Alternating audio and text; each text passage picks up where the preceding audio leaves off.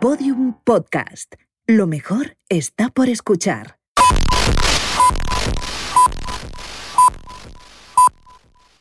Son las 9 de la mañana, las 8 en Canarias.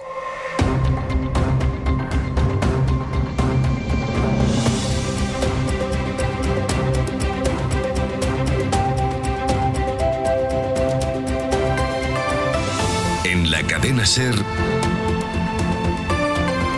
Hoy por hoy. Con Aymar Bretos. China anuncia la detención en su territorio de cinco ciudadanos estadounidenses bajo la acusación de espionaje. La Casa Blanca ha negado que los detenidos trabajen para ninguna agencia gubernamental y ha exigido a China su inmediata liberación. En rueda de prensa, el secretario de Defensa estadounidense ha pedido a todos sus ciudadanos que abandonen el país asiático y pongan rumbo a Europa, dado que sus fronteras, lo recordamos, permanecen cerradas debido a la crisis del CHF-24. Unas declaraciones que no han sentado nada bien en Bruselas. Je ne suis pas que l'Europe soit en disposition d'assumer un tel engagement en ce moment. No estoy segura de que Europa pueda asumir un compromiso semejante en estos momentos, decía hace unos minutos la presidenta del Eurogrupo, Mirel Foucart. Y es que los países europeos también han empezado a cerrar sus fronteras como consecuencia de la epidemia. La OMS se resiste por el momento a considerarlo una pandemia, aunque los fallecidos en todo el mundo pasan ya de los 20.000. El secretario de Defensa estadounidense se refería a la epidemia en estos términos. We know, based on irrefutable data, Sabemos que Rusia está tras el diseño y diseminación de este virus. spread of this virus. Este ataque viola el convenio de prohibición de armas biológicas de 1975. Estados Unidos no se United quedará de States brazos Will cruzados. not just stand by. El viceprimer ministro ruso no ha tardado en responder a estas acusaciones en un mensaje grabado y emitido por la televisión pública de su país. Dicen que somos los responsables, que pueden demostrarlo. Les reto a que lo hagan. Le deseamos la mejor de las suertes al pueblo americano y a todos los afectados por la epidemia. Y aunque desde la Unión Europea nadie quiere referirse a este asunto, cada vez son más las voces que se preguntan por qué Rusia no tiene ni un solo caso de CHF-24.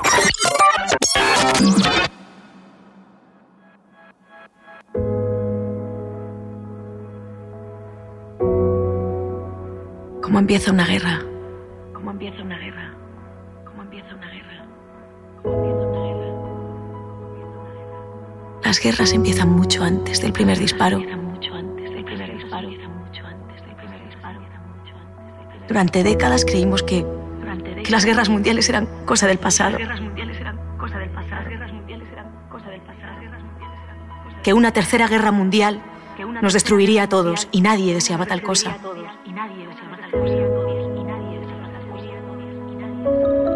Eso creíamos todos. Eso creía también yo. Eso creía también yo. Eso creía también yo. Por supuesto, estábamos equivocados. Estábamos equivocados. Estábamos equivocados. Guerra 3. Tercera temporada. Episodio 5. El mundo debe saberlo.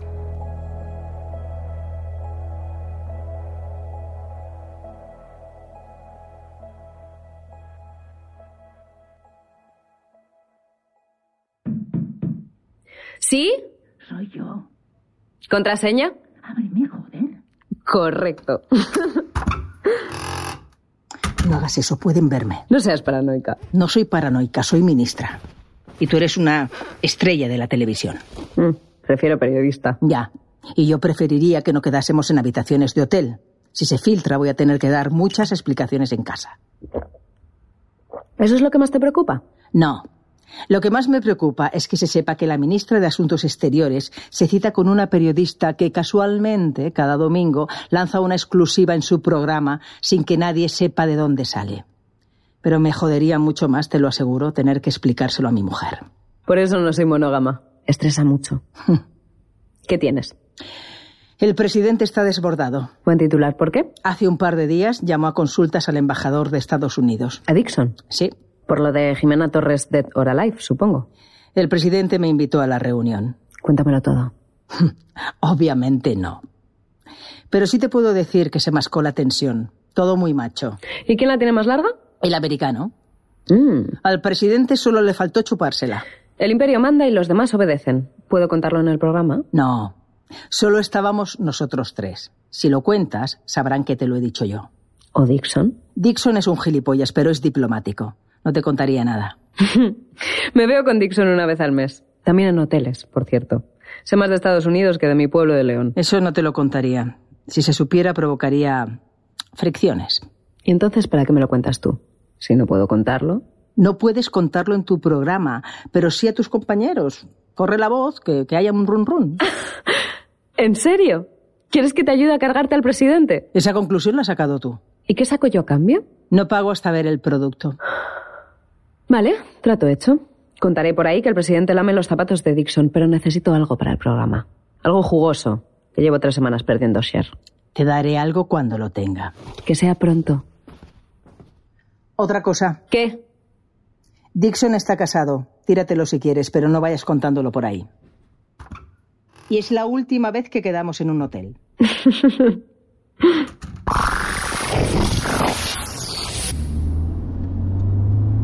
Cruzamos Pyongyang a toda velocidad.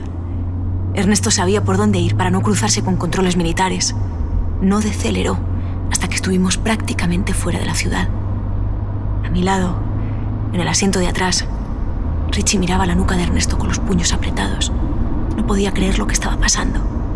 Yo tampoco. Haremos aquí un rato hasta que estemos seguros de que no nos siguen.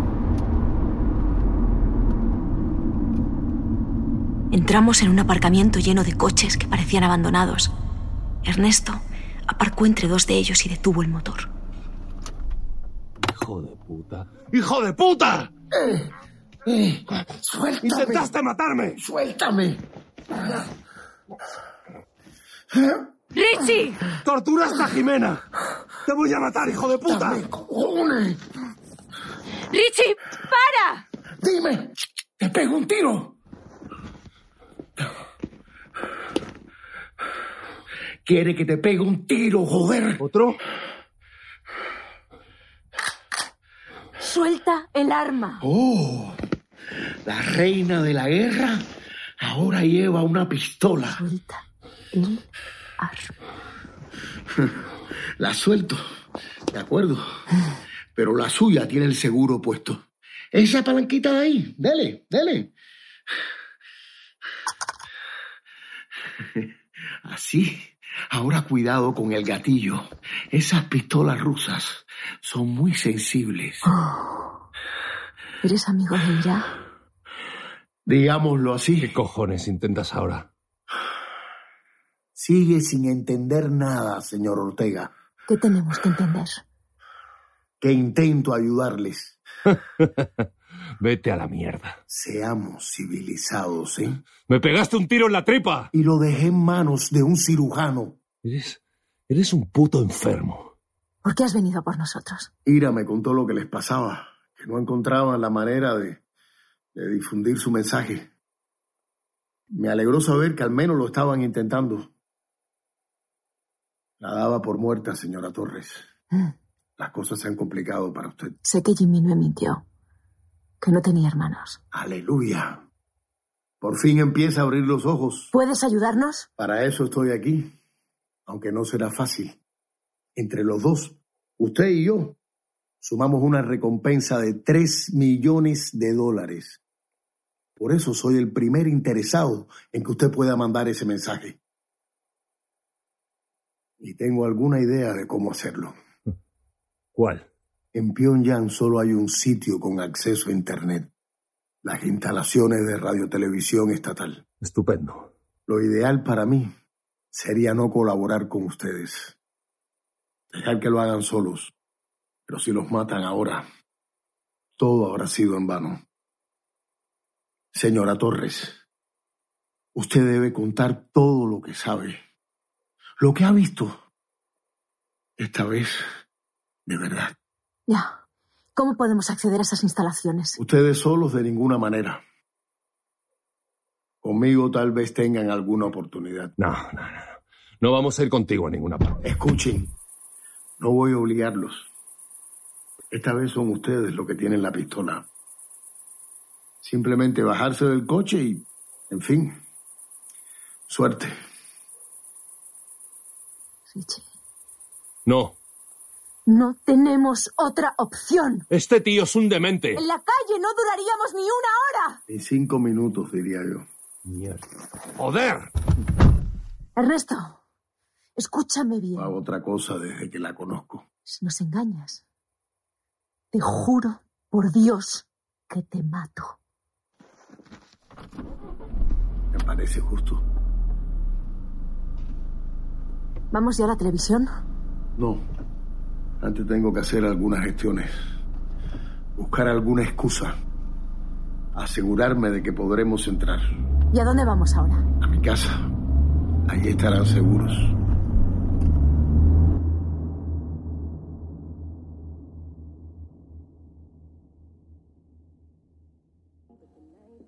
Elena. Elena, te llaman. Mira a ver quién es. Raquel. ¿Y quién es Raquel? Trae. Elena, ¿quién es Raquel? Nadie del trabajo. Voy al despacho. Raquel, ¿qué pasa? Pasa que necesito algo. ¿Algo de qué? El director de informativos está nervioso por la audiencia, me está apretando. ¿Y a mí qué me cuentas? Estamos perdiendo anunciantes. Necesito algo con Bunch para esta noche. No tengo nada, ya te lo he dicho, no tengo nada. Pues haz memoria. Dame una exclusiva, aunque sea pequeña. Tía, hablas como una yonki. Mira, si me quedo sin programa no te serviré de nada. Dame algo. Esta semana no. Escucha, he pensado... Puedo contar lo de Dixon. Raquel, He hecho lo que me pediste. He corrido el rumor entre los periodistas. Alguno lo contará tarde o temprano. Que no es mejor que lo haga yo. no, no es mejor, joder. El presidente sabe que tú y yo nos conocemos y ya tiene la mosca detrás de la oreja. Me da igual que lo cuenten otros. Ellos sí se han podido enterar por cualquier fuente. Tú no. Está bien, pues dame otra cosa. Raquel, no me jodas. Mira, estoy contra la espada y la pared. Mira, Raquel, si cuentas lo de Dixon, me encuentras. ¿Lo entiendes? Me encuentras. Raquel. Raquel. Joder.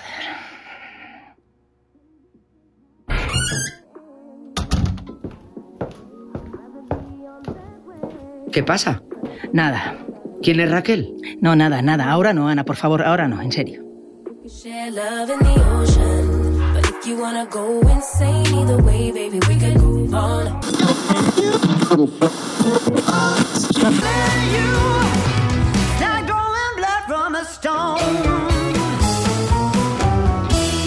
La ventana con Carlas Francino.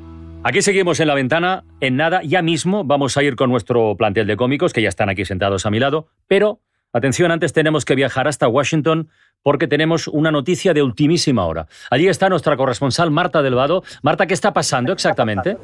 ¿Qué tal, Francino? Buenas tardes. Sí, buenas tardes. ¿Qué está pasando? Pues mira, estamos ahora mismo en la sala de prensa de la Casa Blanca a la espera de una comunicación oficial que nos habían prometido para las 3 de la tarde. O sea, que se retrasa bastante ya, ¿no? Sí, pero mira, acaban de entrar varios asesores presidenciales y eso suele ser señal de que, en efecto, aquí entra el jefe del Estado Mayor del Ejército, el general James McGraw. Mm, Eso implica, supongo, ¿no? Eso implica un anuncio de, de índole militar. Sí, cuando comparece el jefe del Estado Mayor suele ser siempre por un motivo estratégico o directamente bélico. Good afternoon. Empieza ya, vamos a escucharlo. Les informo de que el ejército de los Estados Unidos se dispone a desplegar una operación terrestre a gran escala en suelo norcoreano. La operación Supreme Liberation empezará en un plazo máximo de 24 For it horas. Para su 96,000 desarrollo, nuestro país cuenta con un total de 96.000 efectivos de tierra. Los demás países de la alianza han sido informados hace escasos minutos. I should tell you that we did not ask to be Me gustaría decirles que nosotros no pedimos ser la policía del mundo, pero este país bien sabe lo que es justo y lo que es injusto. The United States will not turn a blind eye while tens of thousands of Estados Unidos no permanecerá impasible mientras decenas de miles de civiles son cruelmente masacrados por un gobierno dictatorial. Actuaremos con firmeza y determinación con la ayuda de Dios.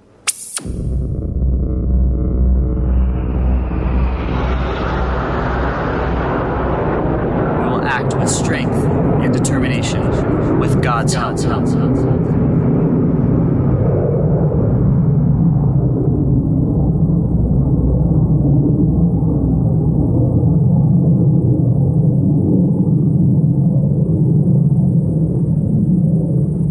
Ernesto vivía en una casa bonita, en lo alto de la montaña. Apenas tenía muebles, pero sí una amplia terraza desde la que se veía buena parte de Pyongyang. Lo van a volar todo. No va a quedar nada de la ciudad. Es el negocio de la guerra. Destrucción y reconstrucción. ¿Crees de verdad que Estados Unidos ha provocado todo esto?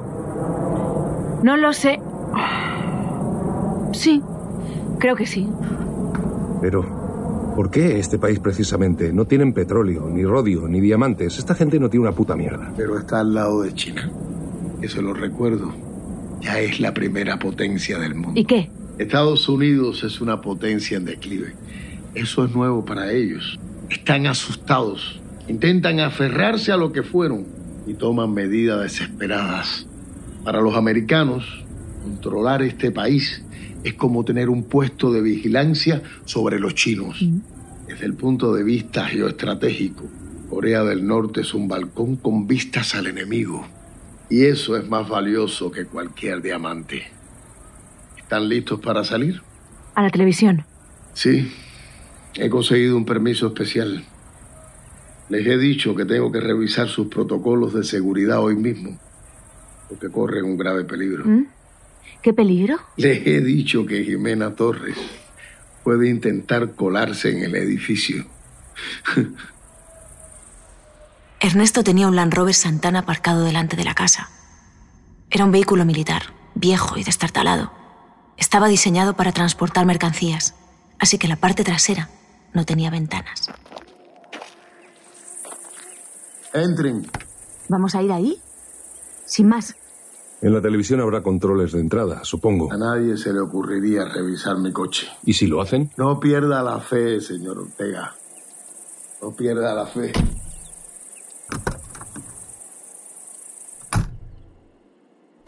Las instalaciones de la radiotelevisión estaban a media hora de la casa de Ernesto. Decidió tomar el camino más largo, rodeando la montaña. Es más seguro. En la montaña no hay controles. Jimena, ¿Qué? si conseguimos llegar y si encontramos una manera de que transmitas el mensaje, ¿Qué? ¿a quién se lo vas a contar? Había pensado subirlo en Twitter. A mi cuenta. Eso es como gritar al vacío. Y Twitter es una empresa americana. Podrían ordenarles que lo borraran. Eso si tu cuenta sigue activa, que lo dudo. Ya. Lo he pensado, pero... ¿Qué otra opción tenemos? Bueno, he pensado una cosa. ¿Cuál? No te va a gustar. Ni siquiera me gusta a mí. Pero creo que es lo más práctico. Richie me contó su idea. En efecto, no me gustó. No me gustó nada. Pero admito que probablemente era lo más sensato. Necesitábamos repercusión. Cuanta más, mejor. Y aquello, sin duda, nos la proporcionaría. Estamos llegando. No hagan ningún ruido ahora. Si me han oído, den un golpe. Ok, tengamos fe.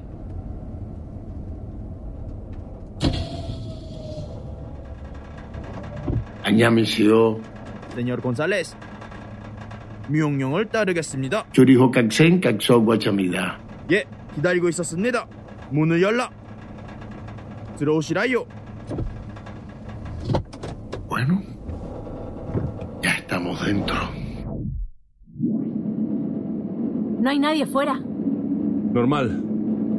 ¿Cuánta gente se necesita para emitir marchas militares las 24 horas del día? ¿Hemos llegado?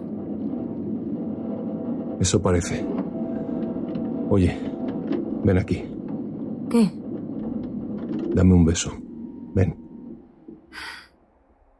Te pones romántico ahora. ¿Sí? ¿Qué pasa? Nada. No pasa nada.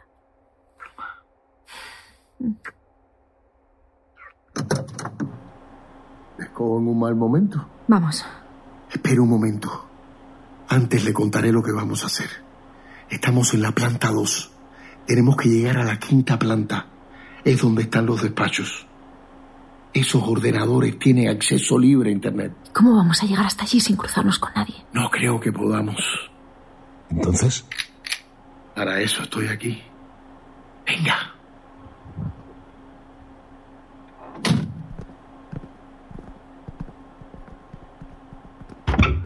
Al ascensor. Por aquí.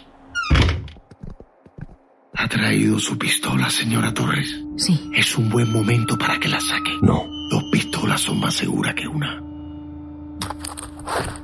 Jimena. Quite el seguro como le enseñé. Apunta al suelo. Sí. Vale, sí. Si tiene que disparar, no pierda tiempo apuntando. La mayoría de la gente muere mientras apunta. Limítese a apretar el gatillo.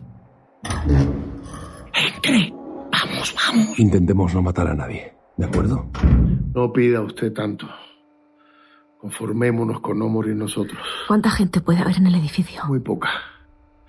Pero con que haya uno y nos vea, ya tendremos un problema. ¿Eso es un silenciador? Pónganse detrás de mí los dos. Esta idea ha sido una mierda. Una gran aportación por su parte, señor Ortega. No hablen. Ya llegamos. 무슨 일이니? Era un hombre de unos 30 años. Iba vestido de militar y llevaba una carpeta en las manos. 자스내다. La bala 집에 le atravesó el pecho. 얼마나 자식들이 기다리고 내다. 제발. Esperen aquí. Jimena, ¿qué estamos haciendo? No lo sé. No lo sé. Bien, no hay nadie más. Busquen un despacho abierto mientras yo me encargo de este. ¿Qué vas a hacer con él?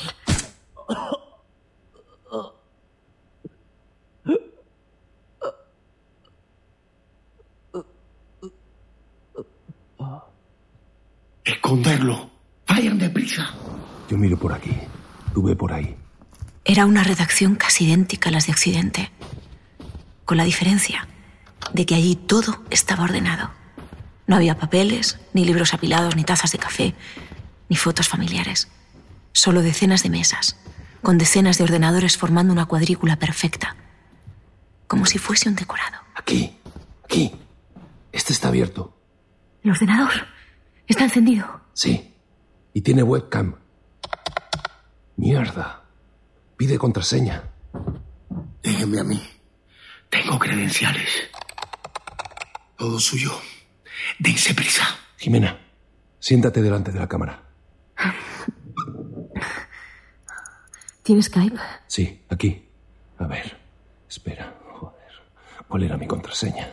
Hostia, no me jodas, Richie. Calla. Espera. No tenemos tiempo para esto. Sí, sí, sí. Ya. Ya lo tengo. Vale. Estamos dentro. Entonces, ¿sí? ¿La llamo a ella? ¿Estamos seguros? Es lo mejor. Dense prisa. Va. Venga, venga, coge, coge, coge. Richie, no me lo puedo creer. Bajen el volumen. Raquel, Raquel, escucha, no tenemos tiempo. Hola. Jimena Torres, ¿me, me llamáis desde Corea? Sí. Los americanos están a punto de entrar, ¿lo sabéis? Van a arrasar con todo. No, si podemos evitarlo. Raquel, necesito que grabes la pantalla. ¿Sabes hacerlo? Sí, claro. Pues hazlo. Voy, espera, ¿pero qué pasa? ¿Estáis bien? No, no, no, no estamos bien. ¿Cuándo tienes programa? Ahora, empezamos en, en 40 minutos. Estoy en el camerino. Vas a tener que cambiar el guion. Claro, lo que haga falta. Raquel, mira, no nos conocemos, pero necesito un favor. Voy a contar algo y necesito que lo emitas en tu programa. Tiene que verlo todo el mundo. Claro que sí. No me des más explicaciones. Esto, esto puede darte problemas. Me gustan los problemas, ya lo sabes. Estoy grabando. Vale. Allá voy. Me llamo Jimena Torres.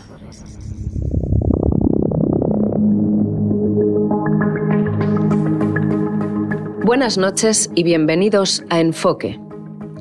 Los periodistas hablamos de días históricos con ligereza.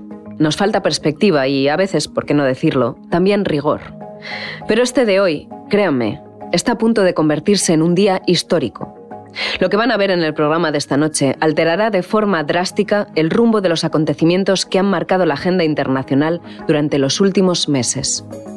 Van a escuchar unas palabras que, se lo garantizo, harán historia. Y no solo de la televisión, aunque también de la televisión. Son fruto del tenaz trabajo de investigación del equipo de este programa y de la periodista que les habla. Es una exclusiva mundial que lo cambiará todo. Vean. Me llamo Jimena Torres. Hace cuatro meses hice público algo que había descubierto en Corea del Norte. Todos lo saben. Mis descubrimientos prendieron una mecha que escapó a mi control y a la larga se usaron para poner en marcha una guerra. Se produjo la masacre terrible de Seúl que costó la vida a más de 60.000 personas. Yo pude volver a Corea del Norte antes de que pasara eso. Y desde entonces he seguido investigando, gracias a la ayuda de mucha gente. Y he descubierto que que fui víctima de una manipulación. El campo de concentración que creí ver era en realidad una fábrica de jabones. Visité las ruinas hace unos días. Fue bombardeada al inicio de esta guerra sin informar a la opinión pública. La red Muneo, que se me presentó como un movimiento de resistencia interna, está en realidad organizada y financiada desde el extranjero. Todo lo que me dijeron y lo que yo les dije a ustedes era falso. No lo puedo demostrar. Y aunque no puedo demostrarlo, creo que esa es la razón por la que Estados Unidos ha puesto precio a mi cabeza, para silenciar esta información que les estoy dando ahora y que ha costado muchas vidas, demasiadas vidas. Yo no sé si podré salir de, con vida de este país, pero si no lo consigo, si desaparezco, ahora saben por qué. Esta guerra era una farsa. El mundo entero ha sido engañado.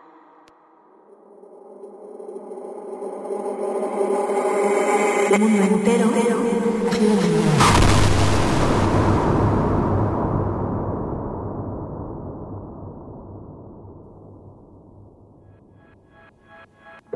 Guerra 3 es una serie original de Podium Podcast. Escrita por José Antonio Pérez Ledo, dirigida por Ana Alonso, realizada por Roberto Maján y producida por Jesús Blanquiño y David Tomillo. Con la participación, entre otros, de Adriana Ugarte, Carlos Verdem, Ana Wagener, Nancho Novo, Juan Fernández y Aura Garrido. Ilustraciones originales de cada episodio de David de las Heras. Producción ejecutiva María Jesús Espinosa de los Monteros. Todos los episodios y contenidos adicionales en podiumpodcast.com y en nuestra aplicación. También puedes escucharnos en nuestros canales de Apple Podcast, Spotify, Evox y Google Podcast.